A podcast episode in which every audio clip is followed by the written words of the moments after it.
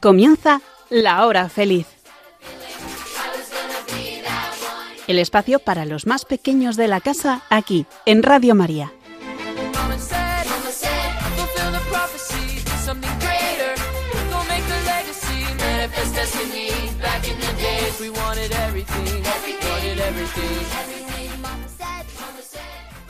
Muy buenas tardes, queridos oyentes de Radio María. Una tarde más estamos con los niños de Escola Cordis Jesu para hacer esta hora feliz. Con mucho arte.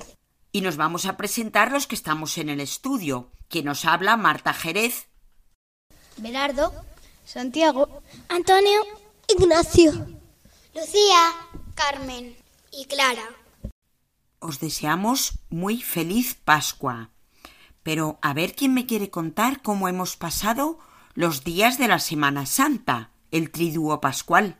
Hemos estado en un grupo que se llama Escola, que todos los que están haciendo Radio María están en ese grupo y hemos, nos lo hemos pasado muy bien. Hemos visto una peli que se llama José, el rey de los sueños. Hemos estado con los amigos, hemos jugado al fútbol. Hemos tenido misa, eh, también hemos tenido pues catequesis. Eh... ¿Niños solo? También hemos estado adultos, los padres y otros niños más que hay más mayores. Hemos tenido un, un vía crucis. A mí lo que más me ha gustado es que he hecho mi primera confesión. Ah, importante. ¿Y quién más ha hecho su primera confesión? Yo, Lucía.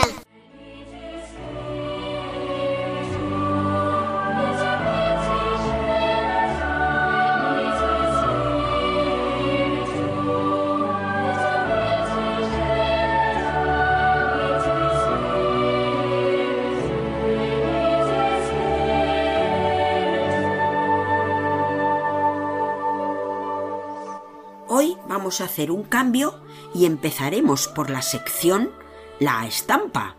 Podéis verla en el Facebook de La Hora Feliz. Después, en nuestra sección de niños cantores, nos trasladaremos al norte, a la Escolanía de Covadonga, y terminaremos con un teatrillo. Esperemos que os guste.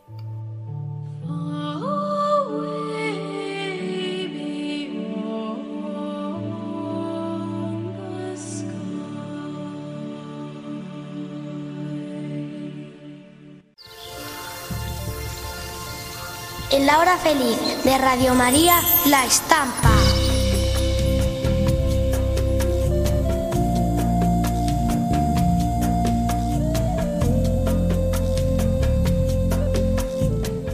Como siempre, la estampa de hoy la podéis ver en el Facebook de La Hora Feliz. Ahí tenéis un cuadro que entre todos los que estamos lo vamos a ir describiendo. Pues yo creo que es un paisaje con el cielo azul, las nubes muy grises y acaban de pasar una tormenta seguramente y el sol se está poniendo ya. Es un paisaje de mar. Las olas están muy movidas, pero el mar está calmado. Estrella contra un barco. Eh, Ignacio y Antonio, ¿cómo es el barco? ¿De motor? No, no es de motor. Es de vela. Si el viento sopla a la vela, pues el barco avanza. La vela es rectangular, blanca, está sujeta a un palo, el barco es de madera. En este barco pueden entrar cinco o cuatro personas. ¿Aquí, ¿Quién hay en el barco? Yo veo un señor que tiene la ropa marrón y el pelo también y está dormido sobre la barca. Yo veo eh, una señora y un señor. Un señor tiene eh, como una túnica que es verde y tiene barba, el pelo largo, es joven y tiene una capa como roja. Luego hay una señora a su lado y tiene una, un vestido eh, morado y tiene como un pañuelo que le tapa el pelo y es muy largo y es de color azul. La señora es muy guapa. Yo al otro lado veo a dos señores con alas que están como dando impulso para que la arca avance. Claro, es que el barquero es el que se ha quedado dormido. ¿Qué pasa, Berardo, con una barca si el barquero se queda dormido? Que es que no se puede avanzar porque el barquero es el que rema y... Y también puede pasar que vaya a la deriva a lo loco. El viento impulsa al barco, pero no lo lleva donde queremos ir, sino que el capitán del barco tiene que manejar el timón. Y claro, como está dormido, pero en este caso tienen una ayuda especial, que son dos ángeles. Este cuadro se llama Viaje de la Santísima Virgen y de San Juan a Éfeso después de la muerte del Salvador. Es un cuadro que está en un museo de Madrid. El Museo del Prado. Eso es. Pero ¿sabéis en qué sala? ¿En la 3? En la 5. En ninguna. Es un cuadro muy grande, que no está expuesto. Tiene casi cuatro metros. Lo tienen guardado. Bien sea porque ahora mismo no les cabe, o bien sea porque lo tienen que restaurar.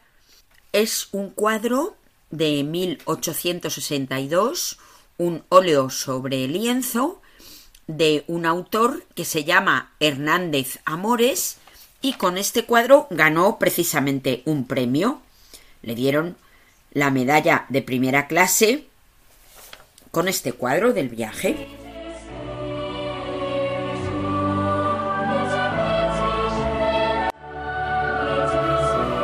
Estáis escuchando en Radio María Laura Feliz. Con mucho arte. Vamos a rebobinar a ver lo que había pasado. Nos ponemos en el momento en que Jesús muere en la cruz y que dos personas estaban al pie de la cruz. Estaba María y Juan. El apóstol, que era el discípulo, el más viejo era. El más joven. El más joven. ¿Y qué es lo que le dijo Jesús a María? Que he aquí tu hijo, ¿Y al discípulo? he aquí tu madre. ¿Y qué quiere decir eso? Eh, aquí tienes tu hijo, aquí tienes a tu madre. Entonces, ¿dónde creéis que se fue la Virgen María? A la casa de Juan se dirigió. A casa de Juan. Eso es, se dirigió a casa de Juan. Pero fijaros, los apóstoles, cuando ya Jesús se fue al cielo, les dijo, a ver si alguien sabe seguir la frase que yo voy a empezar. Id al mundo entero. Y proclamad el Evangelio. Entonces, claro, los discípulos tenían que ir a distintos sitios. ¿Quién sabe quién vino a España? Santiago. Además es que luego pasó otra cosa, que Jerusalén fue destruida por los romanos, entonces se tuvieron que ir. Y entonces salió la Virgen con San Juan a Éfeso. En Éfeso había habido otro apóstol antes. No sé si vais a saber quién. Pablo. Muy bien, San Pablo es el primero que fue a Éfeso en el, uno de sus viajes y entonces después de ir San Pablo llegó San Juan con la Virgen María. Imaginaos el viaje que tuvo que hacer, porque no era tan fácil. Tuvo que hacer un viaje desde Jerusalén, ir por tierra hasta que llegaron al borde del mar. En el borde del mar tuvieron que pasar en barco, que es lo que hemos visto en el cuadro. Puede ser que pasaran por Chipre, que es una isla, y ahí podían coger provisiones, y continuaron por mar hasta llegar a Éfeso, que está donde ahora es Turquía. Una, dos y tres. Dentro. A ver, Yo he llegado hasta donde está el barquero. Eh, Le estoy despertando porque se ha quedado dormido. ¿qué le dices? Yo le digo, despiértate con cariño. Yo antes de salir de casa em, he cogido una cesta con comida y, y ahora se la quiero dar a la Virgen María. Muy bien. Carmen, Yo ahora estoy al lado de la Virgen María y estamos hablando de cómo crees que va a ser el lugar donde van a ir. Yo estoy eh, en el mar nadando, eh, ayudando a los ángeles y si me muero, pues me muero y me voy al cielo porque he ayudado a la gente. Yo estoy hablando con el arcángel San Gabriel eh, de cómo fue la anunciación. He subido al mástil a ver si íbamos en buena dirección y después he bajado y le he dicho al apóstol Juan si vamos bien para que se lo diga a la Virgen María. Yo estoy con la Virgen María consolándola.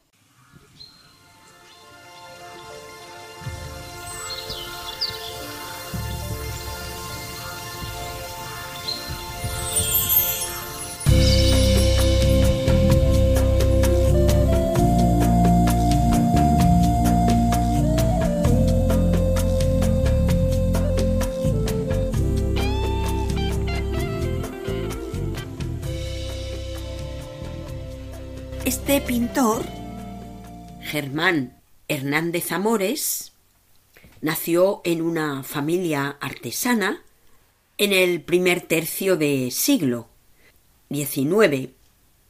Creció y se formó primero en las clases de una academia de dibujo de la Real Sociedad Económica de Amigos del País de Murcia. Y luego ya más adelante en compañía de tres de sus hermanos, marchó a Madrid, a la Escuela de Bellas Artes de San Fernando, donde recibió enseñanza de dibujo y pintura de los hermanos Madrazo y de los hermanos Rivera, con los que tuvo lazos de amistad toda su vida.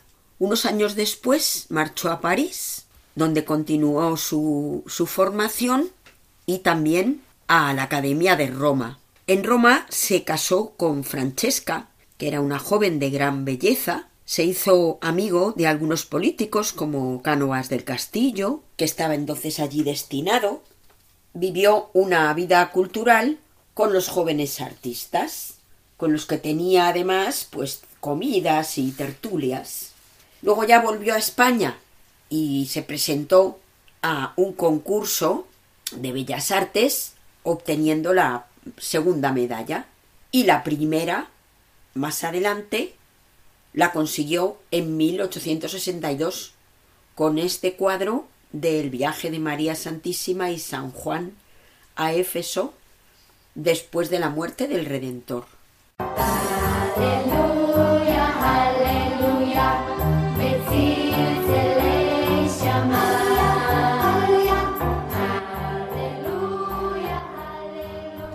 En Laura Feliz, con mucho arte, niños cantores.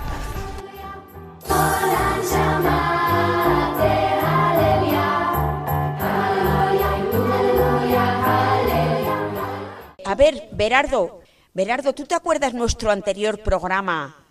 ¿A qué escolanía visitamos? ¿Alguno se acuerda? La del Escorial. No, la del Escorial hemos tenido muchos programas, pero ahora otra. La de Covadonga. Sí. Quien levante la mano, quien sepa dónde está Covadonga.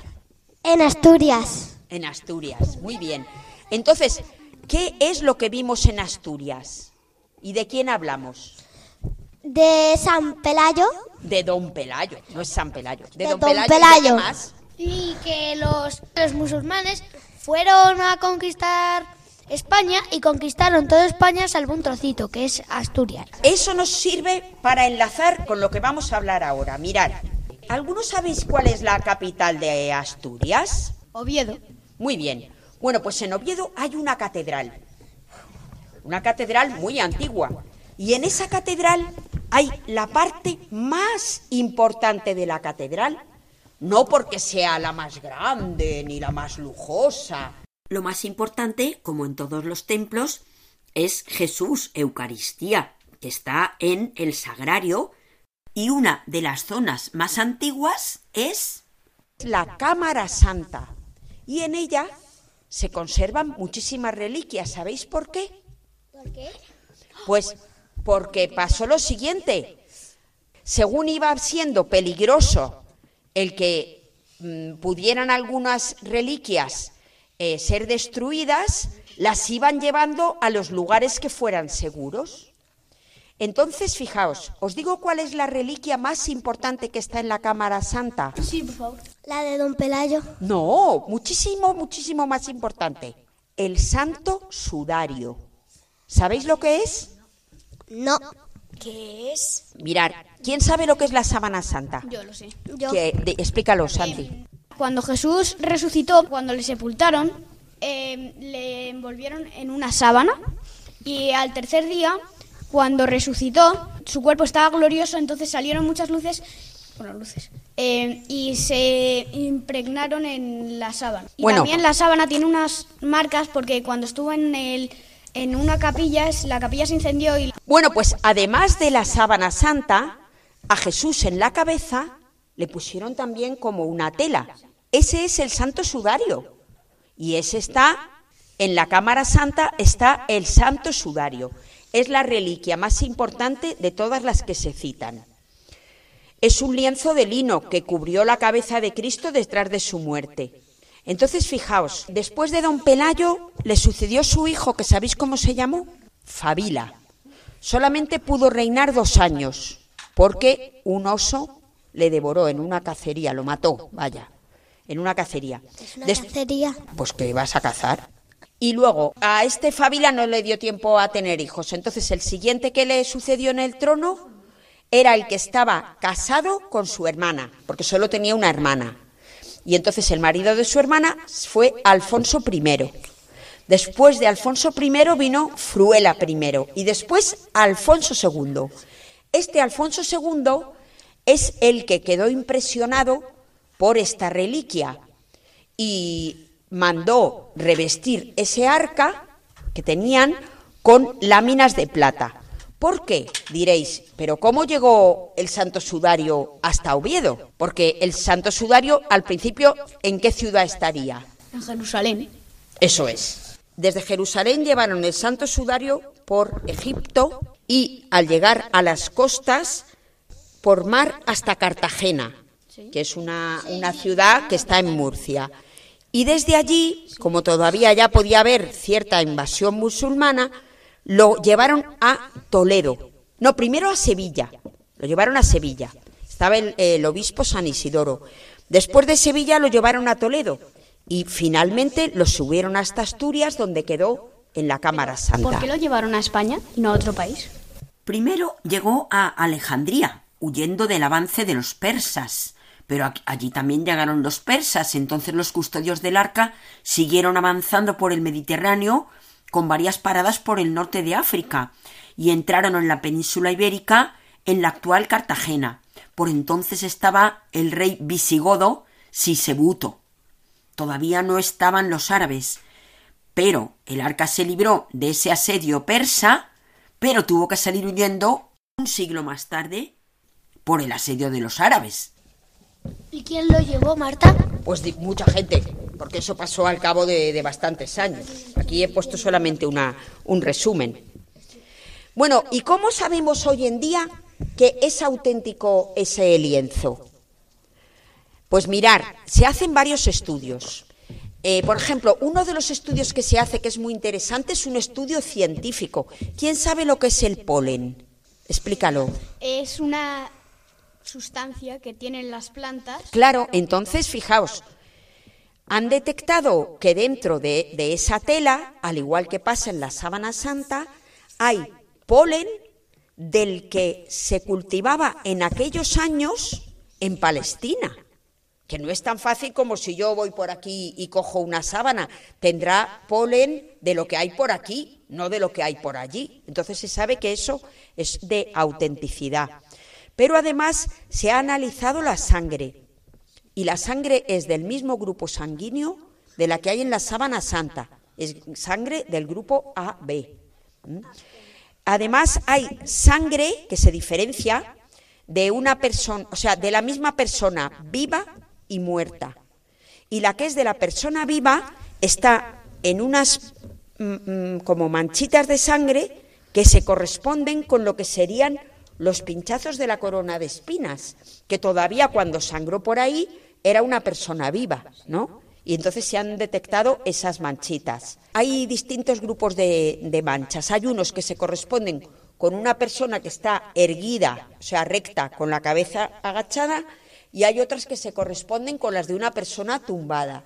Y es que le pusieron primero el sudario y luego ya le tumbaron para llevarlo a sepultar. Y todo eso los análisis de laboratorio lo pueden revelar, no se puede inventar tan fácil. No es tan fácil pintar una tela con unas manchas y decir esto es un sudario, porque la ciencia investiga y con investigaciones muy grandes se ha llegado a la conclusión de que esas eran esos restos. Se han comparado con los restos de la sábana santa que hay en Turín y se ha visto que concuerdan. Y luego con el tiempo se fueron incorporando otras reliquias. Llegaron cruces, bastantes cruces, llegaron varias cajas de plata, gente que daba sus joyas para que con ellas se hiciera una cruz muy bonita, luego restos de huesos de santos y así, ¿no? Que lo fueron guardando allí en la Cámara Santa, que es lo que, lo que alberga. Vamos a escuchar a la Escolanía de Covadonga cantando un Aleluya, armonizado y orquestado por Leoncio Dieguez, interpretado por la Escolanía de Covadonga y una orquesta de cámara formada mayoritariamente por antiguos escolanos y dirigido por Jorge de la Vega Laria justamente en 8 de septiembre, que es la festividad de Nuestra Señora de Covadonga y Día de Asturias. Pero antes de eso, vamos a escuchar cómo es un día en la escolanía. Día, día, día en la escolanía. La escolanía no es solamente una academia formativa, sino que quiere ser una gran familia. Los escolanos viven dentro de la escolanía, algunos viven fuera participando de la formación musical y del estudio con el resto de escolanos. Comienzan el día rezando en la capilla, Después de un buen desayuno, cogen el autobús para bajar al colegio instituto. Después de las clases, vuelven a Covadonga para comer. La tarde comienza con las clases de instrumento y después con el ensayo de coro. A mitad de la tarde acuden a la basílica para cantar a la Virgen y vuelven para merendar y tener tiempo libre para jugar. Después van a estudiar, hacer los deberes, preparar los exámenes, cenan y tienen algo más de tiempo libre. Acaban el día en la capilla y suben a las habitaciones para descansar. Los fines de semana son muy diferentes. Se levantan más tarde y el sábado tienen clases de instrumento con profesores que vienen de Oviedo. Tanto el sábado como el domingo van a la basílica para cantar en la misa de 12. Además, los sábados a la tarde tienen tiempo libre, que aprovechan para jugar partidos de fútbol o hacer excursiones por la montaña, por la noche pueden ver una peli, hacer juegos en la esplanada, pasarlo bien. Los domingos disfrutan la tarde con las familias. ¿Quiénes les acompañan? La escolanía está integrada dentro del santuario de Covadonga, bajo la dirección del Cabildo. Un equipo de personas acompaña a los escolanos en su día a día. El director de la escolanía es un canónigo, un sacerdote que se encarga de dirigir y coordinar a todo el equipo de formadores. La comunidad de religiosas, formada por cuatro hermanas, que se encarga de acompañar a los chicos durante todo el día. El director del coro y el organista del santuario se encargan de la formación musical de los escolanos. El tutor legal es el puente entre las familias y la escolanía, como también el contacto con los centros de estudios. Algunos educadores y cuidadores acompañan a los chicos en las distintas actividades, principalmente los fines de semana. 島な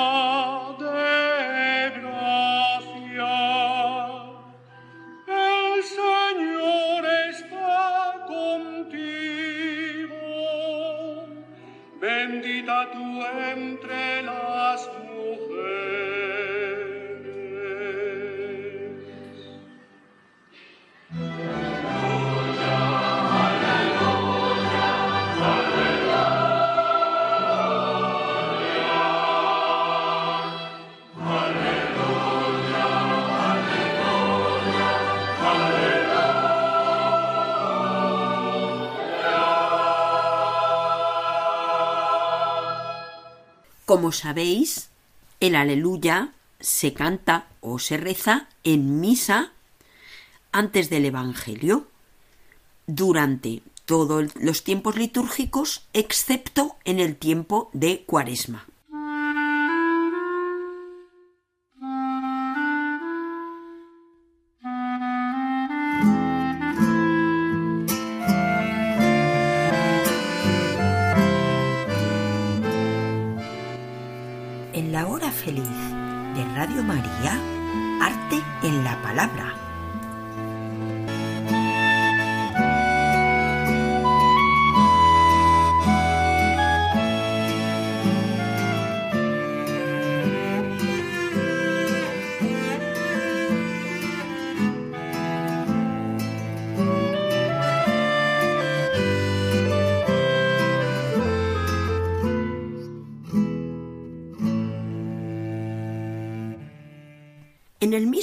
Siglo XIX en que Hernández Amores pintaba el cuadro que hemos tratado hoy en la estampa, Joaquín Casán y Alegre, historiador y político que fue director de la Biblioteca de la Universidad de Valencia, escribió una vida de la Santísima Virgen María, Madre de Dios, y en ella describía los lugares en que habitó en Palestina, en Egipto y también se detiene a hablar de las principales festividades de la Virgen. Bueno, pues de esa obra hemos cogido un fragmento, precisamente el del viaje a Éfeso, y nos hemos inspirado un poco en él para hacer este teatrillo.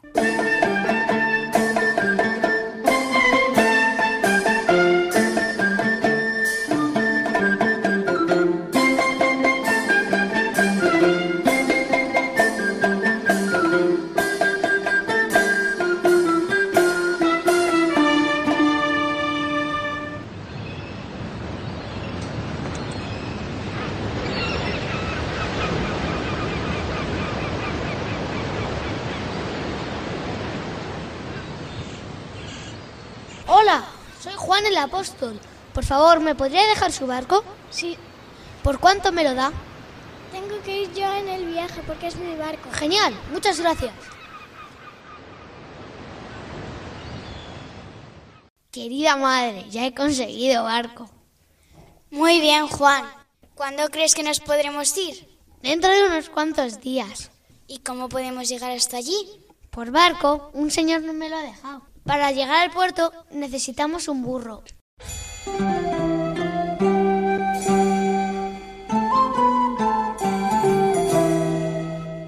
Esther Judith, me voy a ir con Juan a Éfeso. Ah, ¿y en dónde está eso?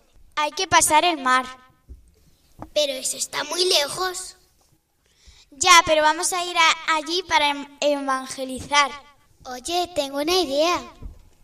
Te voy a regalar todas mis joyas para que podáis comprar lo que necesitéis.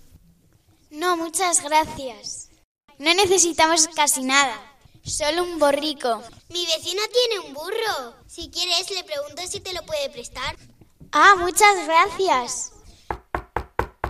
Hola, Simeón.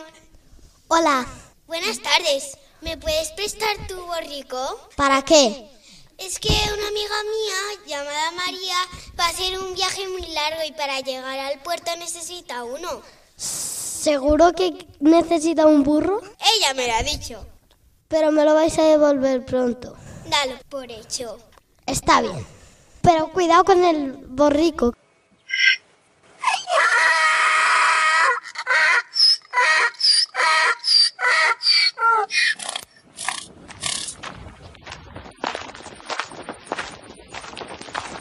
Recorrieron una jornada hasta llegar al mar Mediterráneo y ya en el puerto fueron a buscar el- al barquero. Buenos días. Buenos días, arquero. ¿Qué tal estaba hoy usted? Bien, ¿dónde están las provisiones? Las tenemos en el burro. Ahora mismo las traigo. Madre, espérame aquí y enseguida vuelvo. Pues sí, aquí te voy a esperar rezando.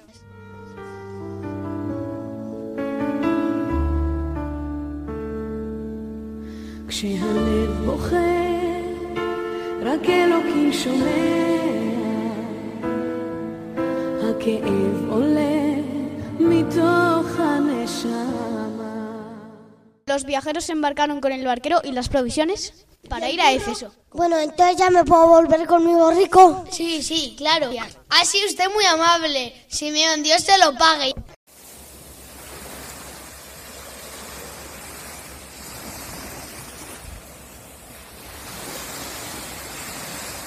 En mitad de la travesía se formó una tormenta.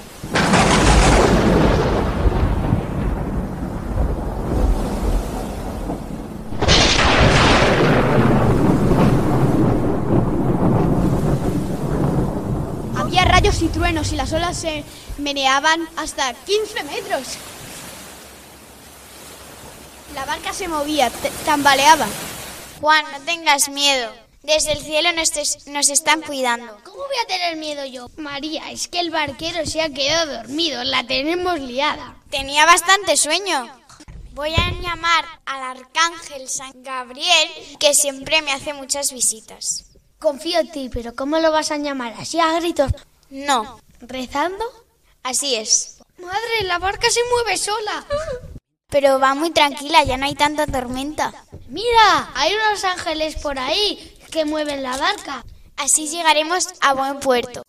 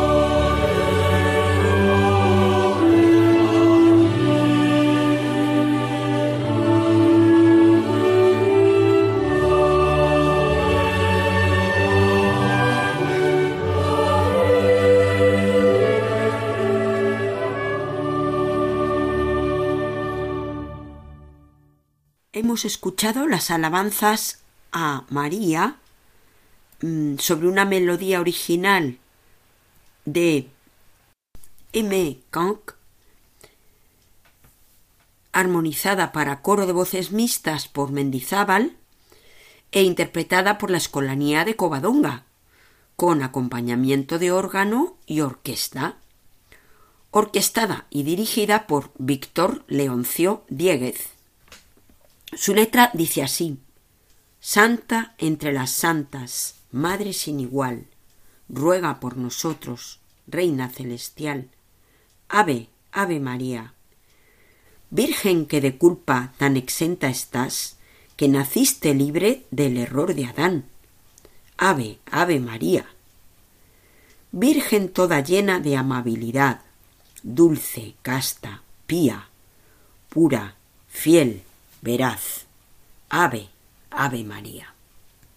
Hemos llegado al final de nuestro programa.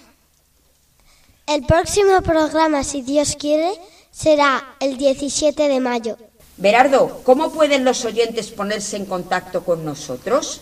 Em, eh, escribiendo en la hora feliz 3 arroba radiomaria.es. Y si alguien quiere volver a oír el programa o no lo ha oído entero, Si no la, han- si no la habéis escuchado eh, entero, en el podcast de Radio María lo podéis escuchar. Sí, en la hora feliz de Marta Jerez. Esperamos que os haya gustado. pues a ver, Carmen, tú es la primera vez que, co- que grababas este programa. ¿Qué quieres contar?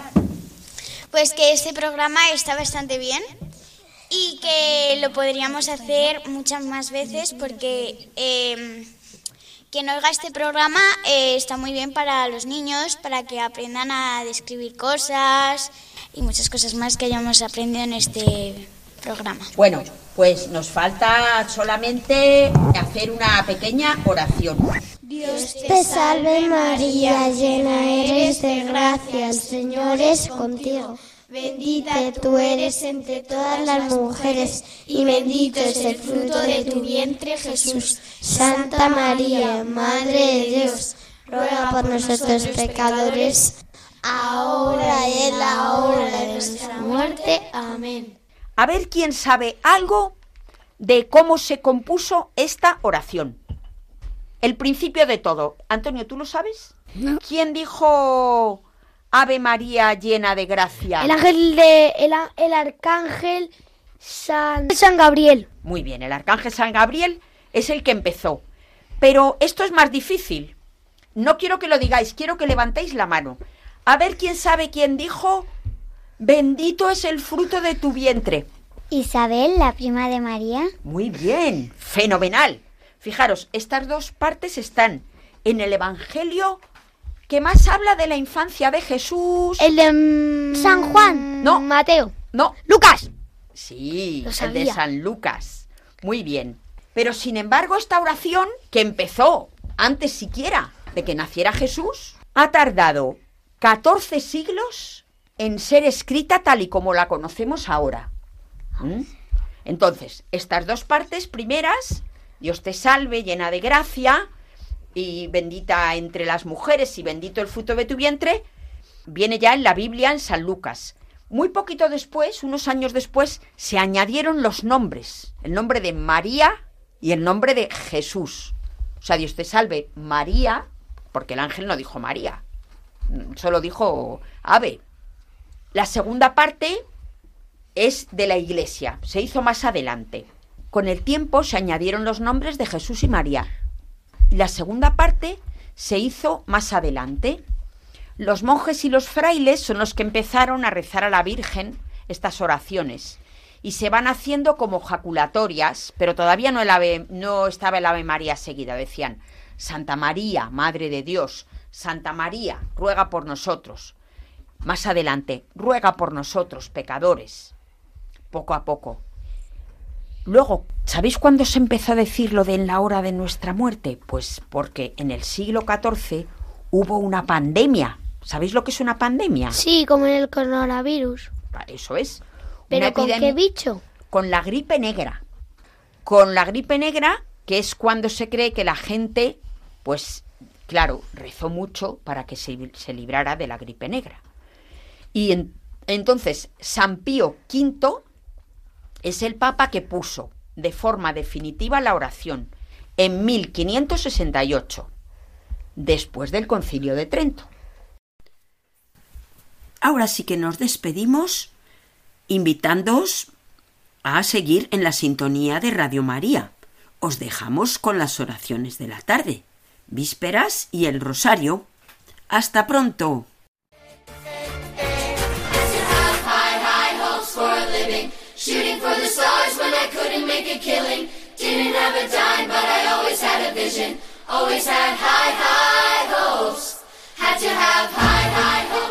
Así concluye La Hora Feliz, el espacio para los más pequeños de la casa aquí, en Radio María.